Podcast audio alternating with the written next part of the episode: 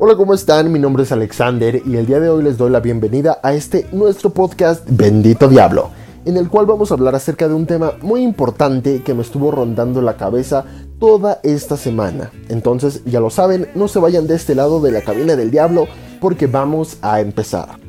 En el episodio del día de hoy vamos a hablar acerca de lo que fue la película de Netflix Don't Look Up estrenada en 2021, la cual cuenta con actuaciones estrella de Leonardo DiCaprio, Jennifer Lawrence, Ariana Grande, Timothy Chalamet, Meryl Streep, Jonah Hill, entre otras estrellas. Esta película nos cuenta la historia del Dr. Randall Mindy y su estudiante Kate Biaski, quienes descubren un asteroide que se va a impactar contra la Tierra en un periodo de 6 meses, causando de esta forma un evento de extinción total.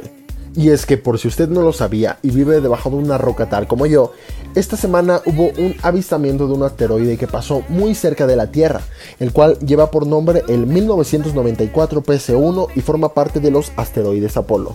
Fue descubierto en 1994 por el Dr. Robert McNaught en Australia y tiene un tamaño de un kilómetro de largo, por lo cual es más grande incluso que el Empire State. Este asteroide pasó a una distancia de 1.93 millones de kilómetros de la Tierra y su último avistamiento fue hace 89 años, el 17 de enero de 1933 a 1.1 millones de kilómetros, un poquito menos que el doble de la distancia que tiene la Tierra con la Luna. Y es que regresando a los eventos de la película, nos encontramos con que el Dr. Randall y su estudiante tienen que atravesar todo un camino para que puedan dar a conocer esta noticia al mundo y es que nadie les quiere creer la gravedad de este asunto, ya que podemos ver que llegan a la Casa Blanca y la presidenta interpretada por Meryl Streep los tira de a locos, diciendo que se tiene que llevar un proceso para analizarlo y ver si de verdad tiene la importancia que los doctores están mencionando por lo que deciden llevar esta nota a un canal de televisión donde hablarán acerca de la importancia que tiene el desviar o impedir que este asteroide choque contra la Tierra, ya que de esta forma causaría un evento de extinción total, tal como el que mató a los dinosaurios. Pero al llegar a este canal nos damos cuenta que la nota que está sonando en todos lados en este momento es el rompimiento de una famosa cantante con su novio, hágame el favor. El mundo se está acabando y a la gente le importa más lo que está pasando en la relación de una persona que ni conocen. Pero bueno, el profesor y su estudiante logran dar a conocer en televisión nacional la gravedad de lo que está pasando. Sin embargo, el público comienza a atacar a Kate Dibiaski por la forma tan paranoica en la que está dando a conocer los hechos que están pasando en relación al asteroide, haciéndole memes y llamándola como una completa loca.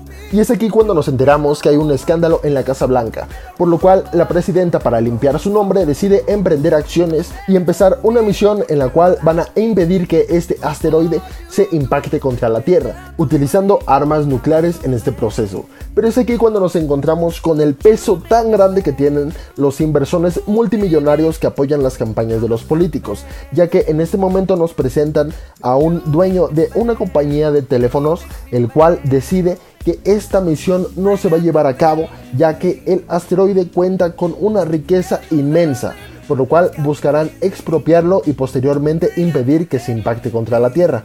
Y esto es una completa estupidez, porque la verdad es que están jugando con el destino de la humanidad por una cantidad de dinero. Un millonario si quiere hacer más millonario, por favor.